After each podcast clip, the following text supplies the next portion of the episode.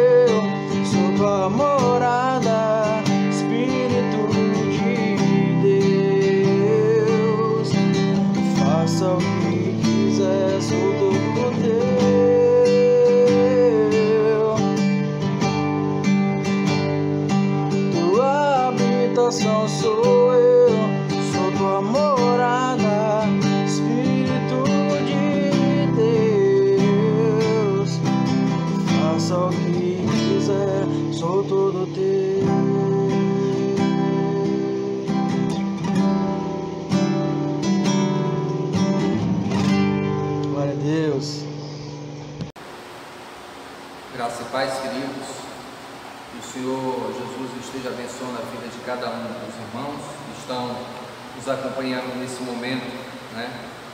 A nossa continuidade ao nosso estudo na carta de Paulo a Tito, né?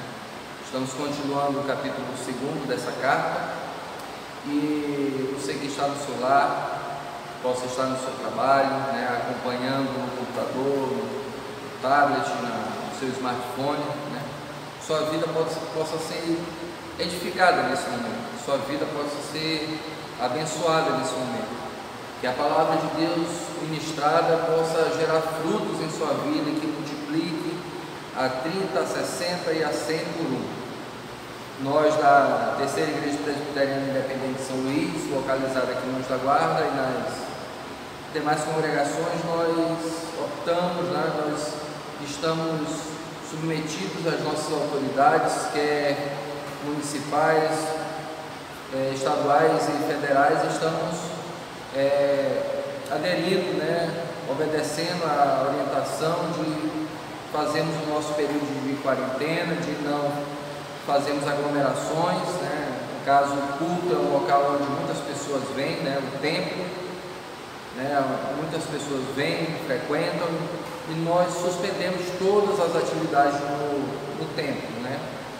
Entendemos que essa é uma observação que a nossa, nossas autoridades colocam para o bem dos cidadãos, né?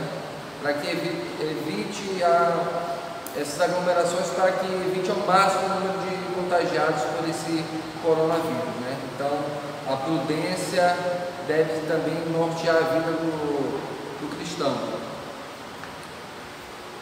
Nós agradecemos os irmãos que estão acompanhando é, as lives que estão sendo feitas no Instagram, né, que os irmãos possam ser também abençoados, vão lá, participem, né, escutem, é, manda o seu alô, divulguem, divulguem as nossas redes sociais, no final desse vídeo será colocado né, as redes sociais da, da nossa igreja, né, compartilhe com pessoas para que a palavra de Deus possa chegar a muitos e muitos lugares. Né? Que Deus abençoe as nossas vidas.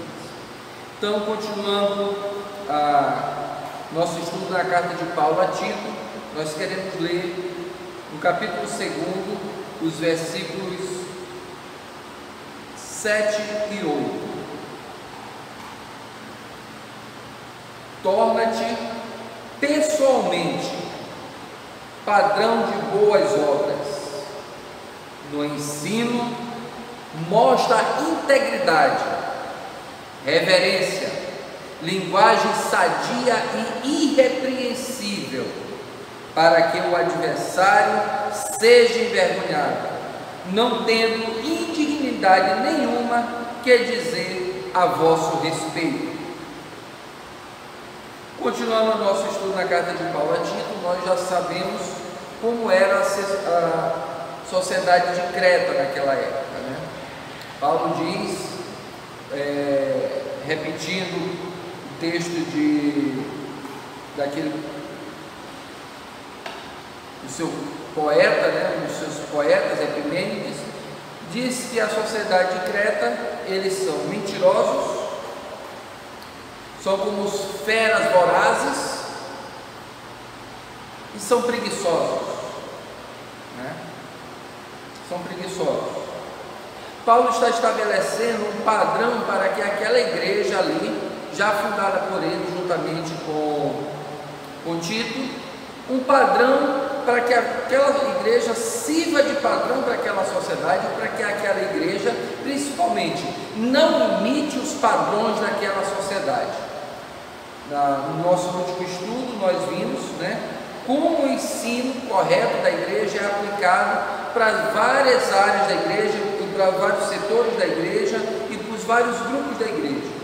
Né? Nós vimos no nosso último estudo que os homens mais velhos, né? que as mulheres mais velhas e que as moças recém-casadas e os jovens têm um padrão a seguir, um padrão como se comportar. Né? Paulo ensina, diz para Tito que Tito deve ensinar a igreja não somente a doutrina, não somente a teoria, mas também como viver na prática a palavra de Deus e como se comportar de acordo com o ensinamento bíblico. Nós vimos qual é o padrão de comportamento esperado pela igreja do Senhor. Né? A ética da igreja não pode ser a mesma ética do mundo. A ética da igreja não pode ser a mesma ética da sociedade.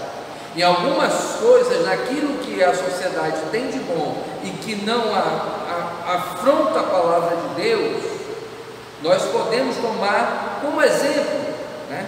porque na verdade as sociedades elas imitam alguns exemplos da palavra de Deus, infelizmente nem todos, mas ele ensina o comportamento dos homens mais velhos, das mulheres mais velhas né, nossos irmãos, nossas irmãs que, com mais experiência de vida, né, que já estão é, com bastante anos de vida, é, acima dos seus 60 anos, por exemplo, né, já acumulam bastante experiência na vida, mas mesmo assim Paulo está dizendo, olha, tem que ensinar esse grupo também.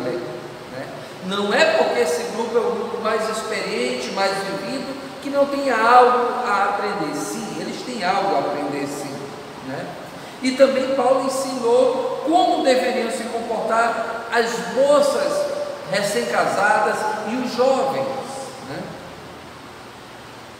E os jovens. Agora, Paulo volta para Tito. Né? Ele diz: Tito, você também tem que dar o exemplo. Você, mais do que dar o exemplo, você deve ser o exemplo, Tito, dentro da sua igreja. Você, como pastor estabelecido aí em Creta, você, como pessoa que vai, que eu enviei para estabelecer presbíteros nessa cidade, você tem que ser o primeiro a dar o exemplo.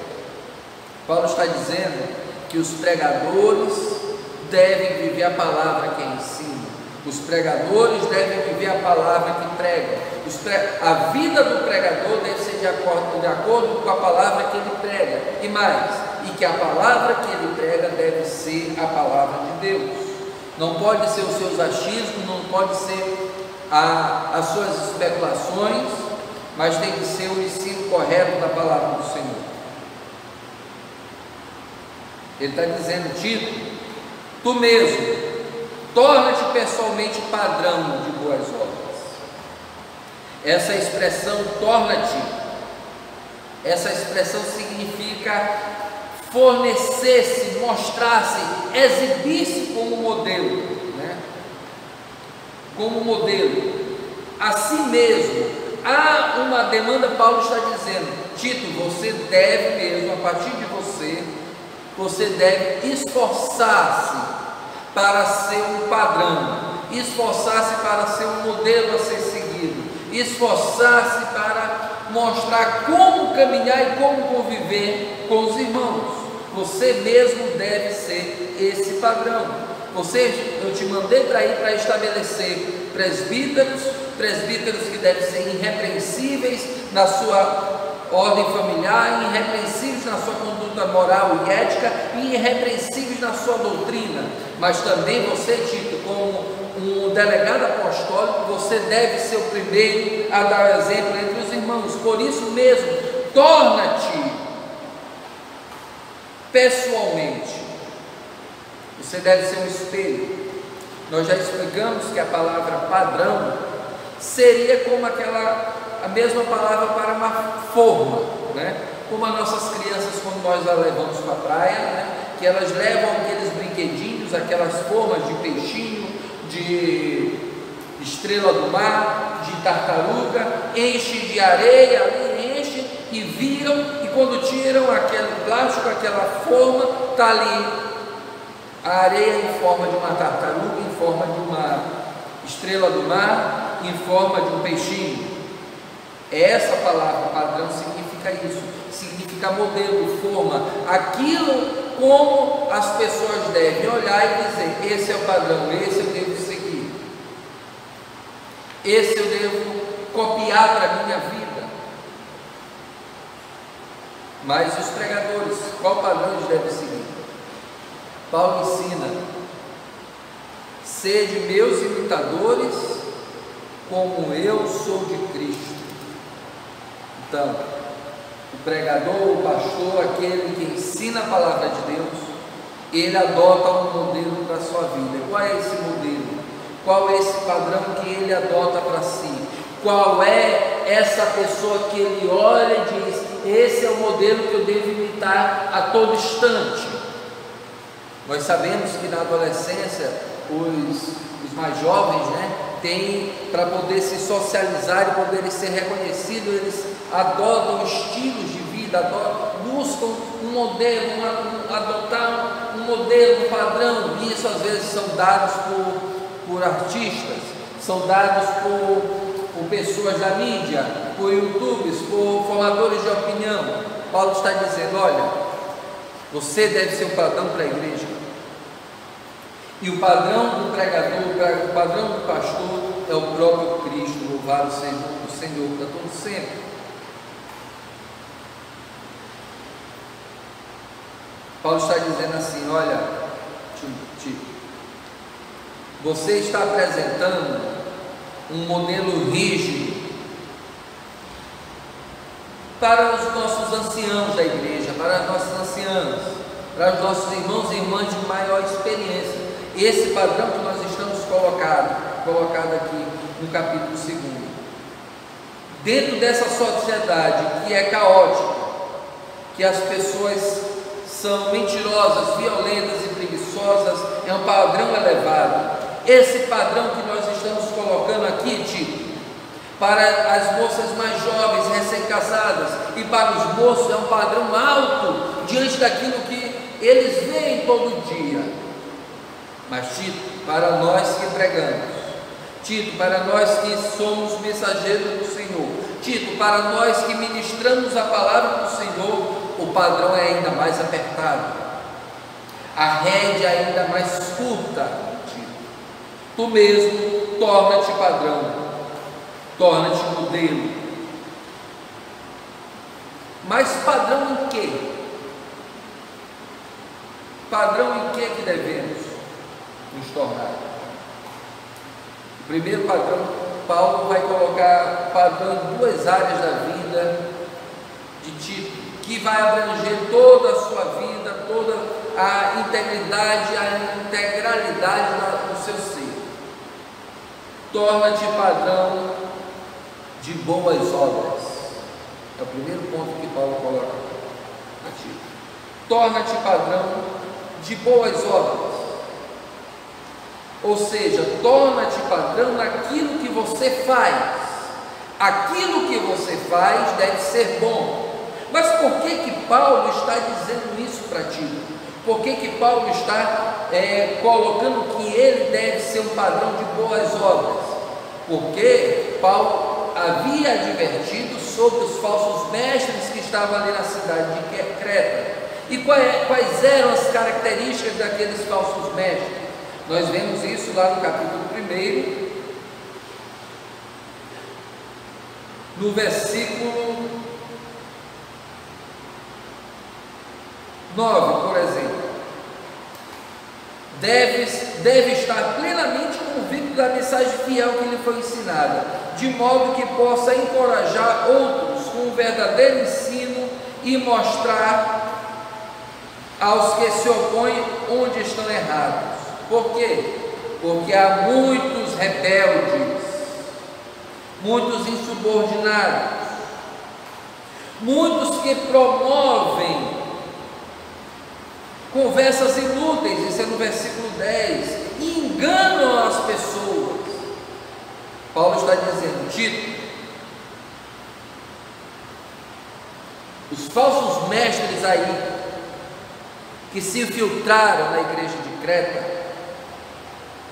eles são insubmissos,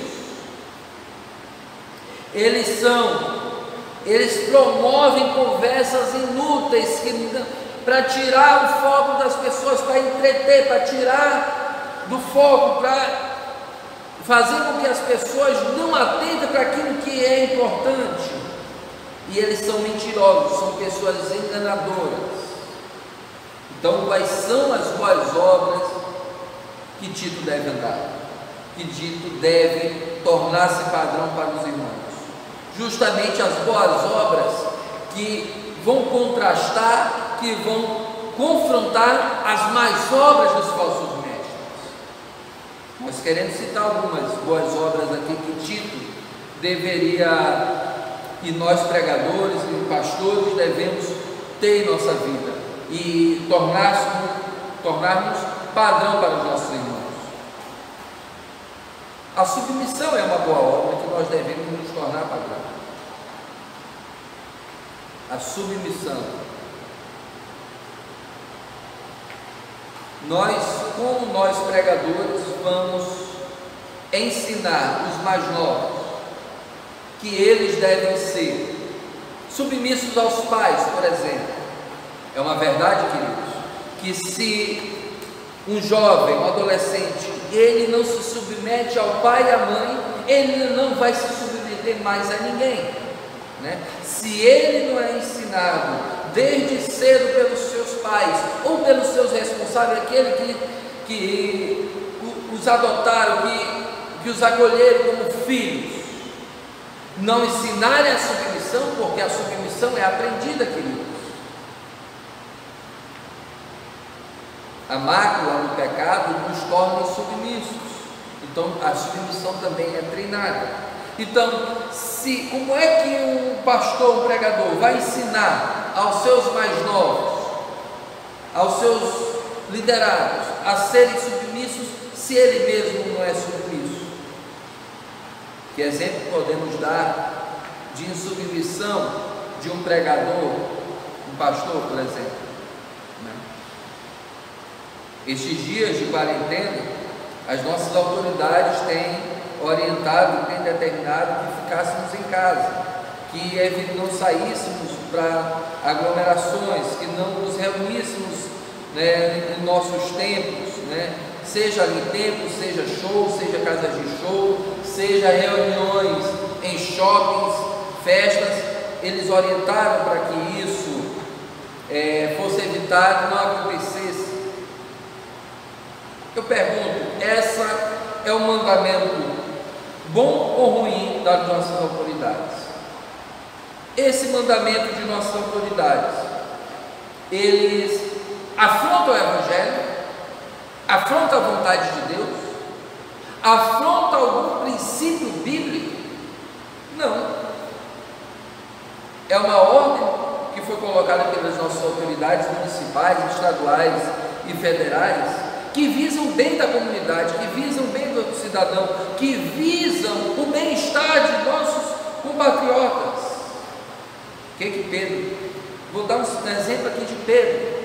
Pedro, em determinado momento, ele, pelo menos duas vezes ali em Atos dos Apóstolos, ele diz que as pessoas ali, os fariseus, não querem que ele pregue mais o Evangelho, não querem que ele fale mais o nome de Jesus. Ele pergunta: o que é mais importante? Obedecer a Deus ou aos homens? Pedro está dizendo: o nosso Jesus ressuscitado nos ordenou que nós preguemos o Evangelho a toda criatura por onde nós, por onde quer que nós andássemos. E Pedro está dizendo: se há uma ordem para que nós não preguemos, nós vamos ser insubmissos a essa ordem porque há uma ordem superior ao do reino, há uma ordem superior a essa, que é a ordem do nosso Salvador. Mas esse mesmo Pedro, em sua primeira carta,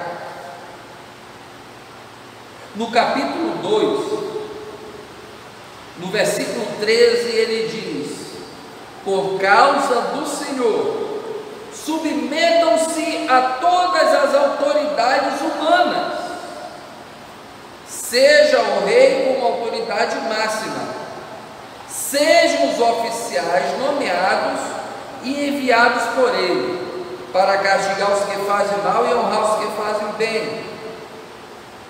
Olha só, o mesmo Pedro que disse: é melhor fazer, é, submeter-se e fazer a vontade de Deus ou aos homens? É mais certo fazer a vontade de Deus esse mesmo Pedro, em sua carta, está dizendo: submetam-se às autoridades. Aqui no Brasil, nós não vivemos mais uma monarquia, nós temos um sistema presidencialista, né? Nós temos chefes do executivo que, decretam, que podem emitir decretos, né? e pastores de grande mídia, não somente pastores de grande mídia, né? tenho visto nas redes sociais pastores de igrejas menores, que estão estimulando os membros a irem para a igreja, a irem para o templo, né? a fazer aglomerações, né? a, a desobedecer uma ordem que foi dada para o bem da comunidade e que não infringe nada o Evangelho, não desrespeita em nada o Evangelho, não contradiz em nada o Evangelho. Como esses pregadores ensinaram submissão aos seus fiéis? Como esses pregadores ensinarão a submissão aos seus, aos seus fiéis, aos crentes, aos seus irmãos congregados, se eles são insubmissos? Outra boa obra que os pastores, pregadores devem caminhar é a boa obra de ser moderado, de ser pacífico, de ser pacífico, de ser, ter um espírito moderador. Jesus, lá em, no Sermão do Monte, no capítulo 5 de Mateus, no versículo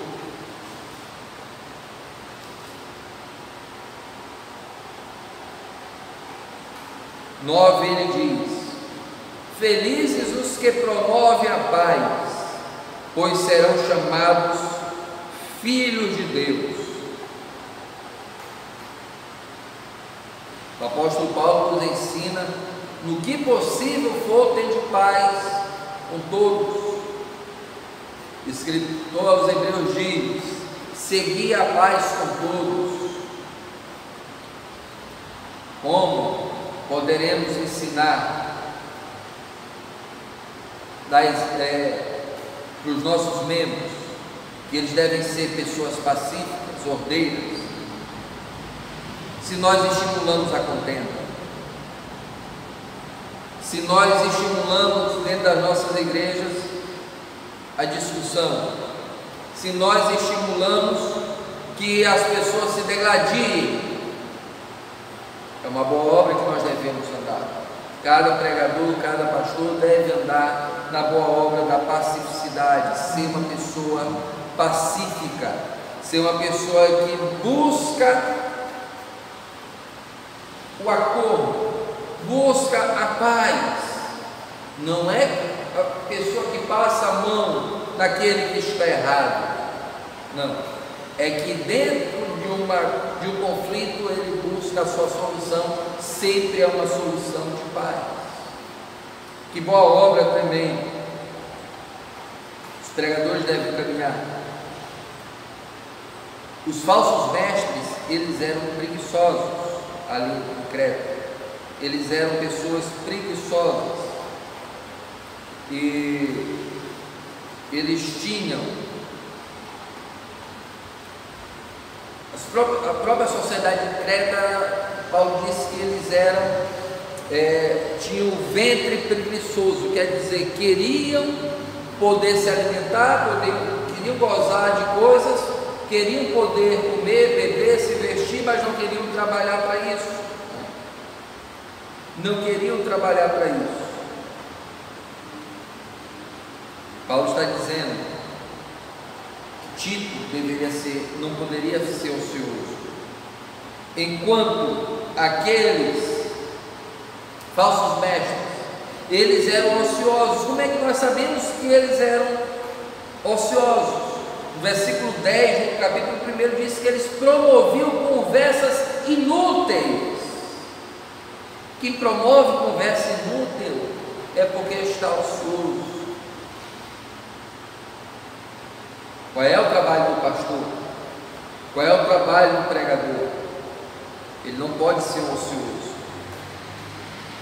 O trabalho do pastor, o trabalho do pregador é meditar na palavra de Deus, é conhecer a palavra de Deus, é exercer o aconselhamento dos irmãos, é exercer a visitação, é exercer o, o seu ministério pastoral de cuidado com as ovelhas. Mas em tempos de quarentena, como visitar? Como estar com os irmãos? Como visitar hospitais? Como visitar escolas? Como visitar é, é, presídios? Então, o que fazer nesse tempo? Nós, pregadores e pastores, devemos ocupar esse tempo com um tempo de meditação na palavra de Deus um tempo de preparação de mensagens, de fazer o nosso estoque de mensagens, de entender como esse tempo, como um tempo que o Senhor nos leva para o deserto, entender como esse tempo, como o tempo como Deus falou através do profeta Oséias, Eis que eu atrairei e levarei para o deserto, e ali lhe falarei ao coração. Como o tempo temos que entender como esse tempo, como o tempo que Deus quer falar aos nossos corações, e que Deus quer, temos vivido tempos de sermos ativistas demais,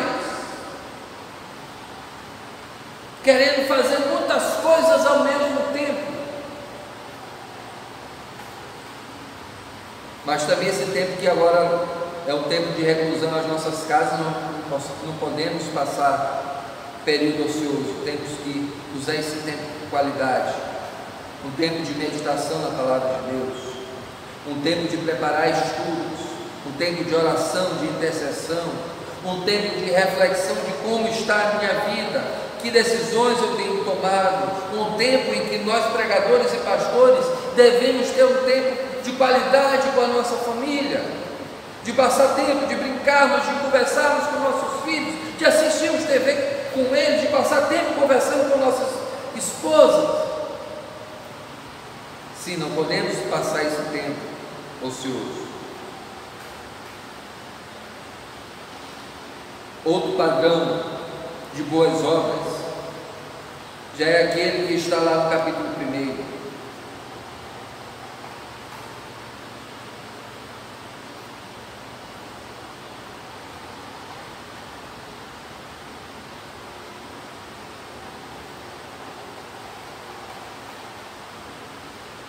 Lá no primeiro capítulo, versículo 6,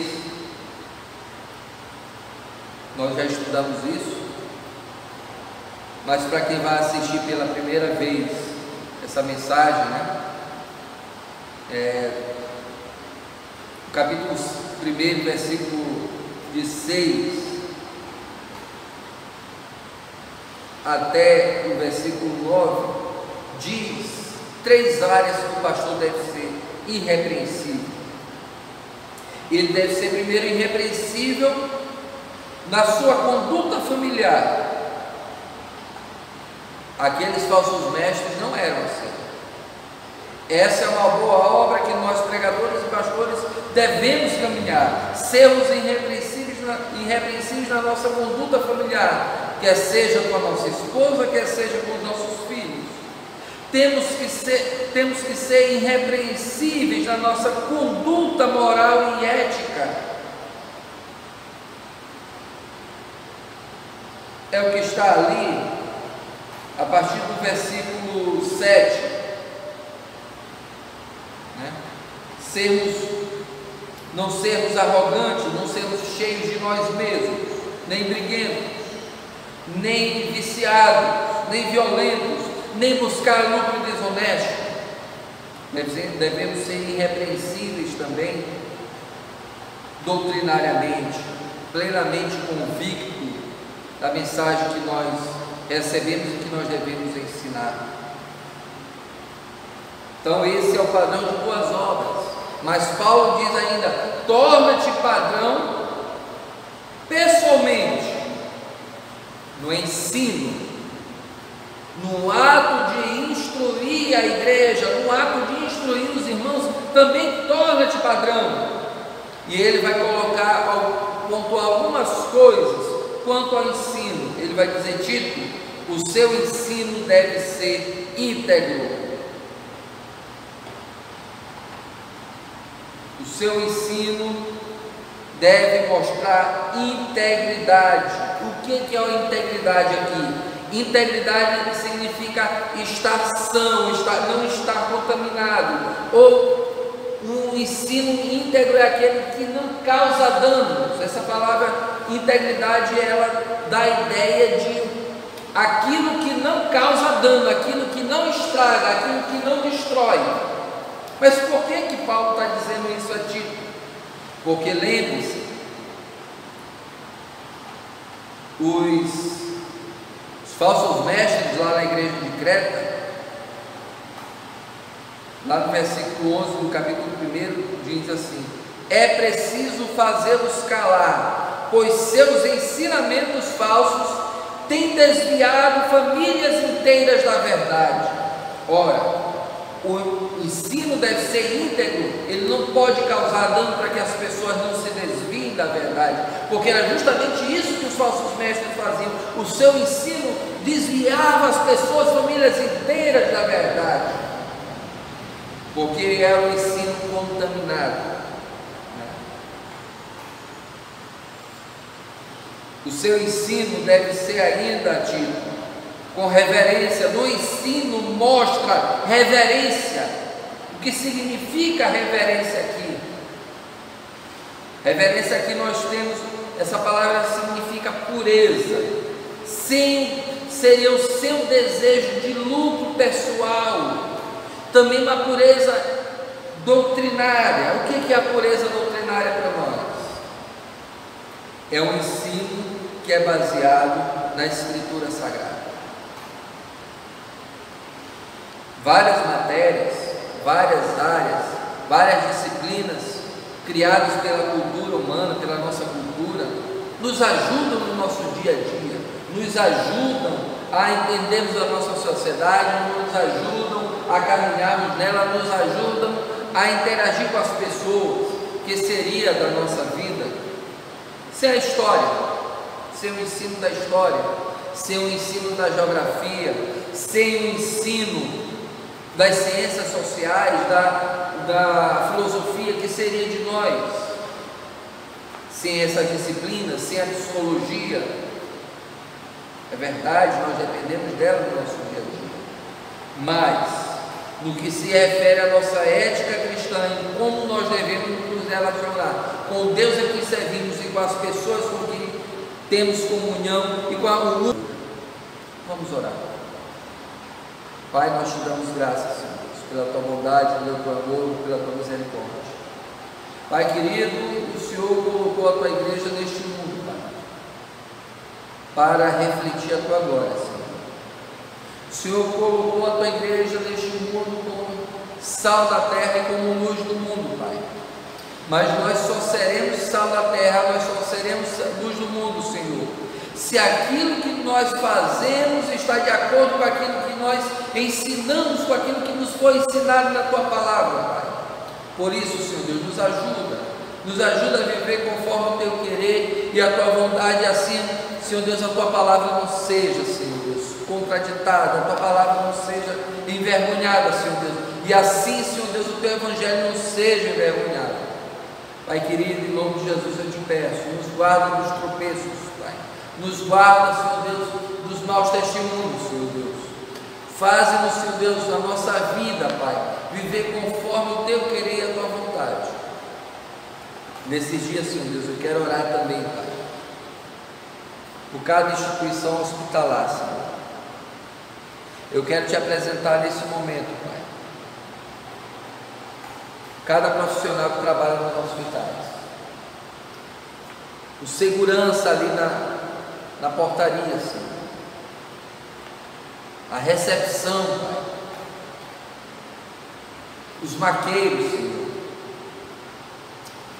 Eu quero te apresentar, Senhor, esse grupo, Senhor Deus, que são muitas das vezes aqueles que têm o primeiro contato com as pessoas que estão chegando ali. Guarda a vida deles, guarda a família deles, Senhor. Supre as suas necessidades. Eu quero te apresentar, Senhor,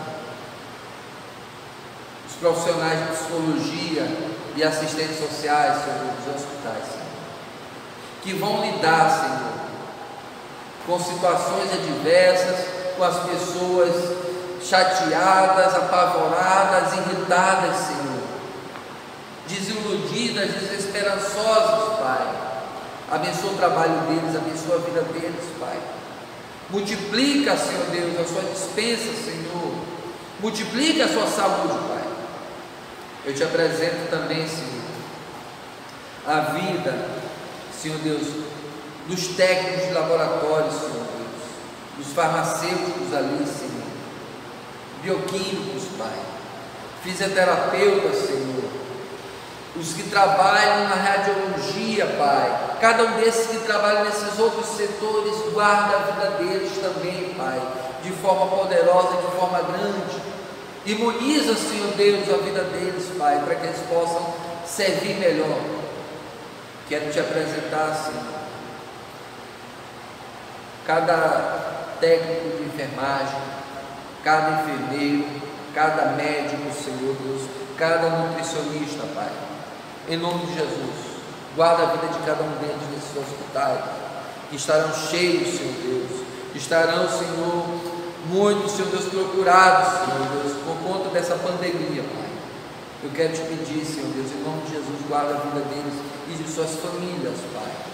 Eu quero te apresentar, Senhor Deus, o administrativo de cada hospital, Senhor. Ó oh, Deus querido, cada técnico administrativo, cada as pessoas do setor financeiro, a alta administração dos hospitais, Senhor Deus, em nome de Jesus, guarda cada um deles, Pai. Que os recursos que chegam no hospital, Senhor, nos hospitais, possam ser ampliados, melhorados e, Senhor Deus, bem administrados, Pai.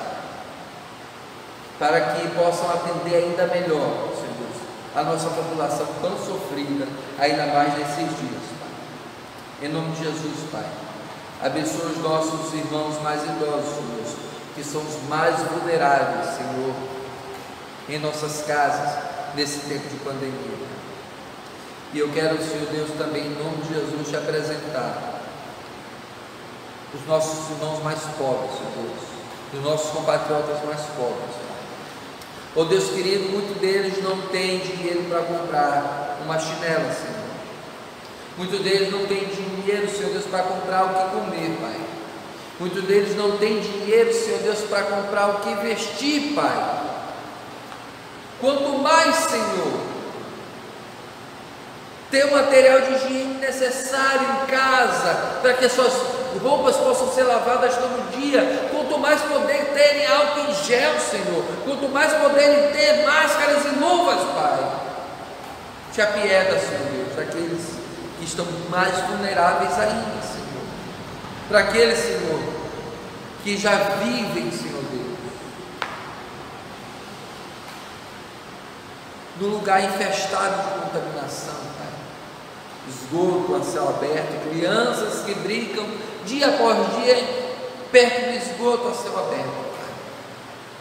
Que não tem água tratada, Senhor que não tem uma rede de esgoto correta, Pai. Te apieda desse, Senhor. Te apieda de cada um de nós. Em nome de Jesus é que nós pedimos e por fé te agradecemos. Amém.